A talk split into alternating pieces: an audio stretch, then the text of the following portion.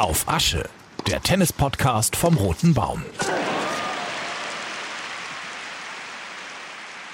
Auf Asche neben der Asche um 20.53 Uhr. Wir werden immer später. Meine Kollegin Ina Kast und ich bin Ole Zeister. Wir sitzen hier mal wieder neben dem Center Court am Mittwochabend. Heute ist Bergfest, Ina. Können wir das so sagen?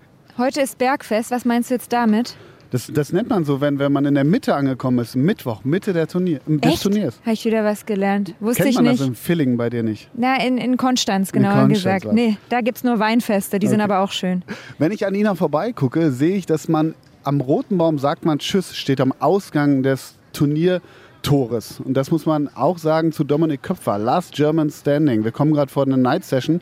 Nervenaufreibendes Match, finde ich schon. 3-6, 6-3, 3-6 gegen Roberto Bautista Agut. Am Ende, ganz simpel, war der andere besser, oder? Ja, ich antworte dir gleich darauf. Wir wollten doch aber noch sagen, worum es in dieser Podcast-Folge gehen soll. Um Tennis. Ach was. Nein, wir wollen natürlich den, den Tag Revue passieren lassen, wie wir das jeden Abend mittlerweile mit euch machen. Wir wollen später auch über das, ich würde es mal sagen, Aufregerchen von heute reden. Vielleicht ist es auch ein Aufreger, da wird mich meine Kollegin Ina Kast vielleicht noch berichtigen, weil ich war zu dem Zeitpunkt des Aufregerchens noch nicht auf der Anlage. Sie aber, ich habe gehört, es soll ein bisschen Hektik hier entstanden sein, vorhin. Aber dazu vielleicht später. Stichwort Benoit Paire. Ja, sagen wir mal so, ich hatte zumindest sehr viele Fragezeichen in meinem Kopf und hätte immer noch einige Fragen an das Gesundheitsamt Hamburg-Eimsbüttel zu stellen. Aber werde ich wahrscheinlich nicht los, diese Fragen. Die haben sicherlich ein Kontaktformular auf ihrer Internetseite, das kannst du nachher machen. Nein, aber darüber sprechen wir vielleicht gleich auch noch und wir sprechen auch noch über Stefanos Tsitsipas und ich habe am Ende wieder einen bekannten Namen, der heute Geburtstag hat. Das wird jetzt mein Running Gag, aber na, mal gucken. Ich bin es nicht, ich habe heute nicht Geburtstag. Nein, ich auch nicht, aber ich sag's dir später. Lass uns über Dominik Köpfer gegen Roberto Bautista Agut sprechen. Wir haben auch einen dritten Mann neben uns, äh, Matthias Kammer, der das gerade im Livestream kommentiert hat. Den werden wir hier und da mal dazu holen, seine Expertise von gerade einholen. Die ist natürlich nicht höher und nicht geringer als unsere, aber trotzdem. Wie hast du das Spiel gesehen? Ich fand, äh, um das vorwegzunehmen, Köpfer trotzdem sehr, sehr stark heute. Insgesamt toller Eindruck dafür, dass er zum ersten Mal auf einem Center Court gespielt hat bei einem deutschen Turnier. Dann hier auch noch heimische Kulisse. Also ich fand, das hat er toll gemacht. Ich habe am Anfang gedacht, das erste Spiel, oh je, wie wird das heute mit der Nervosität? Dann hat er ja gleich einen Break geholt im ersten Satz, hat dann beim eigenen Aufschlag, lag er 0,40 hinten, glaube ich, hat das Spiel aber noch gewonnen. Also es war ein super Start. Da habe ich echt gedacht, Mensch, Junge, da geht was heute. War dann natürlich unglücklich der Verlauf im ersten Durchgang 3 zu 6 dann verloren. Ähm, ja, am Ende war es dann ja ein Dreisatzmatch und äh, da wäre mehr möglich gewesen. Mein Fazit lautet so ein bisschen, da haben am Ende die Kräfte gefehlt, weil ich glaube, dass diese Woche in, Tu- ähm, in nicht in Turin, in Rom, äh, war schon sehr, sehr kräftezehrend für ihn. Und ich habe mir so zwischendurch gedacht, wenn man gegen Roberto Bautista Agut spielt, ist das wie so eine lange Radtour, wo der Gegenwind immer stärker wird. Irgendwie, das, das wird immer härter und immer erbarmungsloser. Das soll, soll gar nicht despektierlich, ganz im Gegenteil klingen, aber der ist einfach schlimm zu spielen. Ja, ist ja immer noch mein Turnierfavorit, nicht Ja. umsonst wegen dieser Spielweise. Aber ob man das jetzt mögen muss, das ist ja auf einem anderen Blatt geschrieben. Ich habe auch noch einen Turnierfavorit seit heute, den nenne ich aber gleich erst. Matthias, wir holen dich mal dazu. Wer ist denn dein Turnierfavorit nach dem Bergfesttag, nach dem Mittwoch heute? Ich gebe ja Ina sehr ungern recht in diesem Fall, aber ich glaube, sie liegt damit nicht so falsch. Ich finde das genau, wie ihr das beschrieben habt. Das ist, oder wie du es beschrieben hast mit der Radetappe. Es ist wirklich verdammt hart, gegen den zu spielen. Du weißt ganz genau, du musst jeden Punkt machen. Der schenkt dir keinen, also kaum einen. Sehr wenige Fehler. Du weißt genau, du musst den schicken, du musst riskieren, du musst die Linie lang spielen, du musst einfach an die Linien ranspielen. Sonst machst du die Punkte nicht. Und das wird auch anderen gehen. So, allerdings kann ich mir vorstellen, dass solche Leute wie vor allem Andrei Rubeljow, ich nenne ihn jetzt mal so, wie er gesprochen wird. Ich tue mich schwer, weil alle Rublev sagen, aber mir hat ein Zuschauer im letzten Jahr geschrieben, ich möge den doch richtig aussprechen und er heißt Rubeljow. Und so steht es tatsächlich auch im Internet, wenn man mal die Lautschrift sieht. Ähm, der ist echt ein Beißer und wenn der will, hat der noch ein bisschen mehr Feuer und Dampf als Dominik Köpfer und ich kann mir vorstellen, dass er auch gegen Bautista gut gewinnen kann. Tsitsipas kann ich im Moment nicht einschätzen von den Fähigkeiten. Natürlich kann er das. den schlagen. Und äh, der hat ja unten eigentlich auch, bis er dann irgendwann auf Katschanov trifft, erstmal sollte er ein offenes Feld haben, aber das ist dann auch schon im Viertelfinale. Also das wird, glaube ich, auch ein schwieriges Thema. Aber aus den Vieren würde ich den Turnierfavoriten für mich sehen. Ich glaube nicht, dass all die anderen noch drin sind, auch wenn sie Dark Horses möglicherweise sind, wie Hugo Humbert, der gestern den Ballwechsel des Jahres wahrscheinlich gewonnen hat, dass der noch eine Chance hat. Glaube ich einfach nicht, die anderen sind zu erfahren und das ist auch eine große Stärke von Bautista Agut. Weißt du, was ich bei Hugo Humbert immer gerne tun würde? Ihm mal ein Schwarzbrot zuwerfen.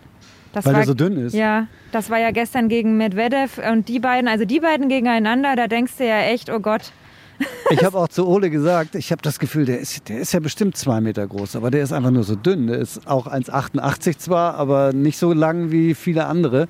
Das war ja eben auch ein Spiel der Kleinen, sozusagen. Bis hey, nichts gegen Kleine. Nein, natürlich nicht. weiß doch keiner, das ist doch hier ein Podcast, dass du Stimmt, so klein ich bin ja 1,80. Richtig. Also das äh, ist aber wirklich interessant, dass es vier Spieler gibt, die so um die 1,80 und ein Stück drunter sind und alle anderen sind eine über 1,90 dahingehend ist ja mein Lieblingsspieler Diego Schwarzmann, der leider nicht hier teilnimmt. Ja, richtig. Ähm, aber Rublev, Rubeljov, versuche ich es jetzt auch mal, äh, den wollte ich auch als meinen, längst kein Geheimtipp mehr, aber ich habe den heute auf dem M, ich war zum, heute zum ersten Mal auf dem M1, auf dem Einserkord, wo ja in diesem Jahr keine Zuschauer hin dürfen, sondern nur Pressevertreter und äh, Coaches und Ball, Ballkinder und Schiedsrichter, das war es dann auch. Karin Katschanov hat auch bei seinem Landsmann zugesehen und ich fand Rubeljev ähm, äh, unheimlich stark äh, gegen, gegen Tommy Paul. Der ist jetzt auch nicht so, so hoch einzuschätzen, aber äh, das ist jetzt mein, mein Favorit. Und Felix ist raus. Ja, Felix Auger aliassim, nicht Auger aliassim, habe ich heute wieder was dazugelernt. Dabei kann ich eigentlich einigermaßen gut Französisch. Aber gut, Papa aus Togo, Mama aus Quebec, glaube ich, deswegen dieser französische Name Kanadier, hat mich sehr enttäuscht heute, muss ich sagen. Ja, ja, mich auch. Also hat auf dem Center Court gespielt und ich werde ja den Gedanken nicht los, den habe ich hier schon mal zumindest angedeutet, dass solche Spieler sich nicht entreinhängen. Also die, die, die Favoriten, er war ja klarer Favorit heute. Ich will ihm da gar nichts vorwerfen. Nur, ich sage immer wieder mit dem Hintergedanken, potenziell anderthalb äh, Wochen French Open danach oder auch eine Woche oder auch vielleicht sogar zwei. Vielleicht gebe ich nicht die 110 Prozent, die es nötig wären, um so einen starken Gegner wie, jetzt muss ich den Namen aber tatsächlich, ja genau, den Du warst aber sehr politisch korrekt. Ich finde, man kann ihm das schon vorwerfen. Wenn du die Körpersprache siehst, ich habe mir das Spiel fast komplett angeguckt, ihm war es egal. Es war sehr offensichtlich, dass ihm das egal war. Wenn es gut läuft, spielt er es vielleicht zu Ende, aber wenn es nicht läuft, dann lässt er es halt laufen und daran sieht man halt schon, dass das Turnier in Paris einen höheren Stellenwert hat, klar. Das betrifft nicht alle. Ich, das haben wir vorhin auch diskutiert, wir beiden, äh, dass es eigentlich, dass es Spieler gibt, die wollen hier unbedingt. Das haben wir eben gesehen bei Bautista Agut. Der hätte auch abschenken können, hätte auch sagen können, ach komm, ich konzentriere mich auf Paris, als der Break hinten lag im dritten. Oder Rubeljov lag auch äh, im, hat den zweiten Satz glatt verloren und hat dann eben weitergemacht. Und das zeichnet die aus und andere machen es halt nicht. Und ich finde es, auch wenn hier nur 1300 Zuschauer heute waren, für die Zuschauer ärgerlich. Ja, das stimmt schon, genau. Gut, dass du sagst, genauso viele, oder nicht haargenau, aber 1300 Zuschauer auch erneut hier auf der Anlage. Am Wochenende soll es dann Richtung 2300, also maximale Kapazität gehen. Ähm, Ina, erzähl uns mal oder äh, erzähl uns allen mal, was heute los war. Wann war das so? Ich will jetzt von keiner, ich nenne es weiter Aufregerchen oder äh, kleine Bombe, was auch immer. Ähm, was war hier los, als heute Benoit Paire sein Interview gegeben hat? Wie hast du das wahrgenommen? Das war ja dann schon ziemlich aufsehenerregend. Genau, also ich will kurz noch die Vorgeschichte dazu erzählen, weil ich das Match von Anfang an verfolgt habe. Ähm, bei den Ballwechseln gegen Kaspar Rüth habe ich immer schon beobachtet, dass Benoit Paire, gut, der wirkt ja des Öfteren mal etwas lustlos, das ist jetzt ja nichts Neues, aber der hat sich dann manchmal so auf die Knie gestützt und nach unten geguckt, mehrere Sekunden und ich dachte wirklich, der übergibt sich jetzt gleich auf dem Platz. So wie Pete Sampras damals. Ja, ja so richtig, also, also ja, ich habe mhm. da echt das Schlimmste mhm. irgendwie befürchtet. Also äh, gut, er ist auch manchmal ein Schauspieler, das ist vielleicht ein krasser Vorwurf, aber ähm, stehe ich zu zu diesem Vorwurf. Da habe ich schon gedacht, okay, was ist jetzt los? Aber man hat schon gemerkt, dass es ihm wirklich nicht gut geht. Also dass der einfach nicht bei Kräften ist zu 100 Prozent. So, dann hat er ja das Match beendet beim Stand von 0 zu 2 im zweiten Satz gegen sich, nachdem er den ersten Satz auch schon verloren hatte, hat also abgebrochen. Dann sagte der ähm, Stuhlschiedsrichter nur äh, eben, ähm, ähm, Herr Per gibt auf. Begründung, er sei krank oder er fühle sich krank. He's feeling sick, hieß es auf Englisch. So. Dann kam die Pressekonferenz und Herr Peer ähm, erscheint da und erzählt dann, ähm, ja, er fühle sich total müde und ausgelaugt durch die ganzen letzten Wochen, die er ja dann immer in einer Bubble verbringen musste. Er hätte ja einen Corona-Test schon bei den US Open gehabt, ähm, durfte dann ja deswegen nicht bei den US Open auch ähm, antreten. Und dann sagte er, dass er auch hier in Hamburg nach Ankunft zweimal positiv auf Corona getestet worden sei. Das war am Samstag, glaube ich, ne? oder die Tests waren am Samstag, das soweit ich weiß. Erge Nein, das kam schon früher. Ah, okay. Äh, wenn ich mich jetzt richtig erinnere, Mhm. äh, kamen die Ergebnisse irgendwie Samstagmorgen, aber die Tests sind dann also Ende der Woche durchgeführt worden. Dauert ja immer eine gewisse Zeit. Ähm, und nur der Test am Dienstagabend, also ein Tag vor dem Match heute sozusagen, ähm, war dann negativ.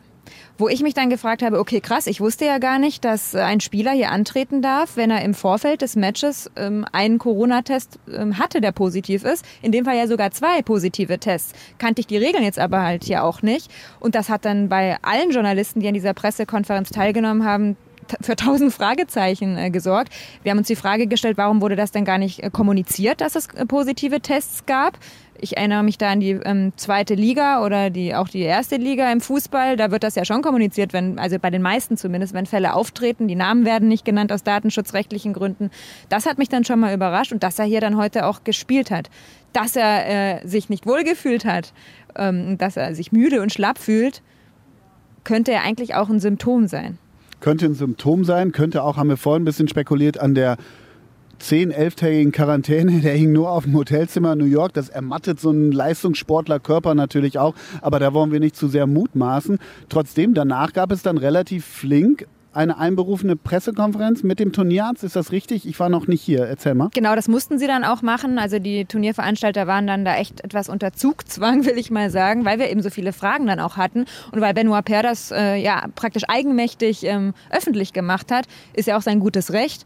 Ähm, der Turnierarzt Volker Carrero, was für ein Name, der hat das dann bestätigt. Ja, zwei ähm, Tests sind positiv ausgefallen ähm, bei Benoit Per und er hat das dann aber uns Laien versucht zu erklären, warum es dann trotzdem ähm, ja zu diesem Start von Benoit Per hier beim Turnier gekommen ist.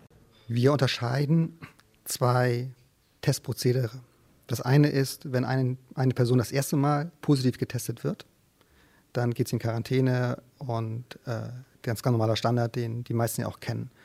Anders sieht es aus, wenn eine Person schon mal positiv getestet worden ist, in Quarantäne ist und dann einen Retest bekommt. Dann wissen wir, dass ein Großteil dieser Patienten auch noch einen nach gewissen Wochen noch positive Tests hat. Ein, ein positiver Test bedeutet dann nicht gleich, er ist infektiös, sondern es bedeutet nur, dass er noch Virusmaterial nachweisbar hat. Und so war es bei diesem Spieler gelagert. Es gab eben positive Tests vor einer gewissen Zeit und es sind Retests gemacht worden, die auffallend war und kontrolliert wurden, aber keine Infektiosität bestand. Genau, und diese Infektiosität lässt sich aber auch nachweisen. Ne? Das habe ich richtig verstanden, dass man das trotzdem sagen kann, keine Infektiosität ist. Das sind die Erfahrungswerte und äh, die wir haben äh, über die Institute und die eben dem Infektionsschutzgesetz entsprechen. Dr. Volker Carrero, sonst, äh, wenn er nicht Turnierarzt hier ist, übrigens Teamarzt vom FC St. Pauli. Ja, pff, also ich will es mal vorsichtig formulieren, alle Fragen sind für mich dann da nicht wirklich geklärt, weil wenn das Erfahrungswerte sind, ohne dass ich jetzt medizinisches Hintergrundwissen habe, aber aus Erfahrungswerten zu benennen, dass jemand dann nicht mehr infektiös ist, also ich sag mal so, deshalb versuche ich weiter mit diesem schlechten Wort des Aufregerchens zu arbeiten. Ich kann schon verstehen, dass das für Irritation sorgt, nicht wahr? Ja, da werden auch viele Otto-Normalverbraucher in Deutschland sich fragen, warum denn andere Menschen bei ähm, zwei positiven Corona-Tests aufeinanderfolgend dann äh, in Quarantäne müssen. Also ich verstehe die Handhabung auch nicht so ganz richtig. Matthias, du möchtest was dazu weil sagen? wir, wenn wir morgens hier reinkommen auf die Anlage, müssen wir jeden Morgen ein äh, Formular ausfüllen, ob wir in den letzten 14 Tagen positiv waren oder Symptome hatten. Und wenn ja, verlassen Sie bitte die Anlage. Also Das finde ich schon erstaunlich, weil letztlich hat ja der Benoit Per mindestens mal mit seinen beiden Begleitpersonen Kontakt. Er hat auch Kontakt mit dem Schiedsrichter, mit dem Gegner, jetzt nicht wirklich so nah, das versucht man ja zu verhindern. Aber trotzdem ist es ja nicht so, dass er überhaupt gar keinen Kontakt hat. Und das finde ich dann schon merkwürdig. Also da wird dann mit zweierlei Maß gemessen. Äh, und da finde ich das dann ein bisschen verantwortungslos, den spielen zu lassen. Auch ihm selbst gegenüber fast. Also, dass der sozusagen in, in körperliche Schwierigkeiten geschickt wird. Gut, man wird ihm zutrauen zu sagen, er muss es selbst entscheiden. Das können. wollte ich gerade sagen, das ist dann auf einem anderen Blatt für mich geschrieben, dass er, also das habe ich mich wirklich gefragt, wenn er sich doch nicht fit fühlt und schwach fühlt und dann ja eigentlich die French Open spielen will, warum tritt er hier dann überhaupt an? Also das fand ich auch etwas merkwürdig. Aber gut, alt genug sollte man eigentlich denken. Ne? Aber zeigt mir auch mal wieder, wenn es wirklich vielleicht so ist, dass das auch Nachwirkungen sind vom Coronavirus, was das halt auch für eine Sportlerkarriere bedeuten kann. Ne? Das wollte ich vorhin auch, habe ich dann im Kommentar nicht mehr gesagt. Ich habe das Thema natürlich auch kurz angerissen. Das ist einfach auch für alle, die glauben, junge Menschen, fitte Menschen würde das nicht betreffen, ist halt auch Unsinn. Das zeigt er auch. Es sind jetzt keine schlimmen Symptome offensichtlich, so dass er wirklich äh, behandelt werden muss im Krankenhaus oder so, aber offensichtlich leidet er darunter und ist nicht mehr bei 100 Prozent. Er ist genau. nicht mehr bei 100 Prozent. Was mir noch wichtig ist zu sagen, ähm, die Turnierveranstalter bzw. Volker Carrero hat dann ja auch erklärt, wie ähm, die Wege sozusagen gegangen sind. Man hat sofort das Gesundheitsamt Hamburg-Eimsbüttel involviert, informiert und die haben dann am Samstag sich die Geschichte von Benoit Per genau angeguckt, haben sich das alles erzählen lassen von ihm. Benoit Per soll da gesagt haben, dass er keinerlei Symptome aktuell habe, dass er nichts spürt und dass er eben Ende August bereits positiv in New York auf das Virus getestet worden sei. Und das alles in der Summe war dann Grund für das Gesundheitsamt Eimsbüttel zu sagen, aufgrund dieser besagten Erfahrungswerte, okay, von dem geht keinerlei Infektionsgefahr aus. Ich würde mal sagen, eine runde Geschichte ist das irgendwie nicht. Nee. Also irgendwie, sie klingt irgendwie unrund, aber natürlich muss man auch äh, den äh, diversesten Parteien da auch Nachsicht gelten lassen, weil das einfach nach wie vor eine, eine komische Zeit und eine komische Pandemie ist. Da zeigt jemand mit dem Finger hoch. Das ist Ina Kast, bitteschön. Ja, ich möchte dir ja nicht ins Wort fallen, ja, weißt du? Richtig. Was ich mich gefragt habe, dadurch, dass die French Open jetzt ja so kurz vor der Tür stehen, und wenn wir hier diese Regelung in Hamburg jetzt erlebt haben, dass jemand, der zwei positive Tests hatte, dann doch starten darf, weil er das Virus eben schon mal vor einem Monat hatte, müsste das ja auch im Umkehrschluss heißen, wenn Novak Djokovic oder Gregor Dimitrov, wenn die in Paris positiv getestet werden sollten, dann müssten die ja eigentlich auch einen Freifahrtschein bekommen. Denn nachweislich, Hashtag Adriatur, die hatten ja schon Corona. Und sie wären nach den Ausführungen von Herrn Carrero nicht mehr infektiös. Genau. genau. Ich würde mich wundern, wenn äh, bei dem French Open dann keiner rausgenommen werden würde von denen. Eben, das würde mich auch, auch wundern. Ja. Es bleibt eine unrunde Geschichte, es bleibt ein Thema. Ähm, ich habe mich dann gefragt, äh, Beno Aper hat gesagt, es ist irgendwie ein bisschen langweilig, nur Playstation zu spielen und Netflix zu gucken. Was glaubst du, was Beno Aper an Netflix-Serien auf dem Hotelzimmer guckt? Das hat mich ehrlich gesagt auch noch interessiert. Hast du da Tipps? Würde mich wirklich interessieren. Was guckt der? Guckt der Suits? Guckt der Guckt Breaking Bad. Peaky Blinders. Weiß ich nicht. Irgendwie. Gibt es eine Tennisserie auf Netflix? Oh, die kenne ich nicht. Vielleicht guckt da gerade Rita. Das ist so eine dänische Lehrerin mit drei Kindern alleinerziehend. Das wird ihn bestimmt total ist, interessieren. Es ist total lustig teilweise und teilweise bleibt einem auch so ein bisschen der Kloß im Hals stecken, ähm, weil die ziemlich tough ist. Vielleicht hat er das geguckt. Ich glaube, der hat so über diese Quarantäne gestöhnt, er brauchte irgendwas Erheiterndes. Vielleicht sowas wie Afterlife oder wie auch immer. Aber das sind nur erneut nur Mutmaßungen. Ähm, wir wollen mal ein bisschen nach vorne gucken auf den morgigen Tag. Morgen geht's los mit Grammys. Die äh, spielen als erste, glaube ich, auf dem Center Court sogar direkt. Ne? Genau, also wir sprechen vom vierten Turniertag, von Donnerstag. Vielleicht ja schon beim einen oder anderen Hörer ist das der heutige Tag. ah ja, richtig, richtig, genau. Und äh, Kevin Krawitz und Michael Mies, jetzt versuche ich natürlich wieder. Andreas Mies. Was habe ich gesagt? Michael. Tatsächlich. Auch schön. Ja, Andreas, ja. Michael sind häufige Vornamen in Deutschland. Spielen, spielen um 10.30 Uhr auf dem Center Court, danach Karin Katschanov. Und es sind wieder zwei Spiele, die wir für den NDR Livestream morgen ankündigen. Das ist einmal das dritte Spiel auf dem Center Court. Pablo Cuevas gegen Stefanos Tsitsipas dessen erster Auftritt heute ja, relativ solide war gegen Daniel Evans, kann man so sagen, würde ich sagen. Im Gegensatz zu dem ersten Auftritt von Dani Medvedev, der direkt rausgeflogen ist. Ja. Und das Abendspiel, ähnlich wie heute auch, Kaspar Rüth gegen Fabio Fonini, das läuft morgen auch im NDR Livestream. Und Kommentator ist? Ja, Neumann. Ja, Neumann. Nicht Matthias Kammern. Nein, wir wechseln uns ab. Gut, ist ja sonst auch zu anstrengend, ne? Ja, ist viel sonst, wenn man jedes Spiel macht. Aber nein, Jan Neumann wird das morgen machen und er wird es gut machen und er freut sich drauf. Gut, Jan Neumann kann auch Tennis. Ist doch schön. Ja, klar. Jetzt will, will ich wissen, was ihr denn könnt. Wer wird denn heute 32? Welcher Tennisspieler? Männlich. Männlich.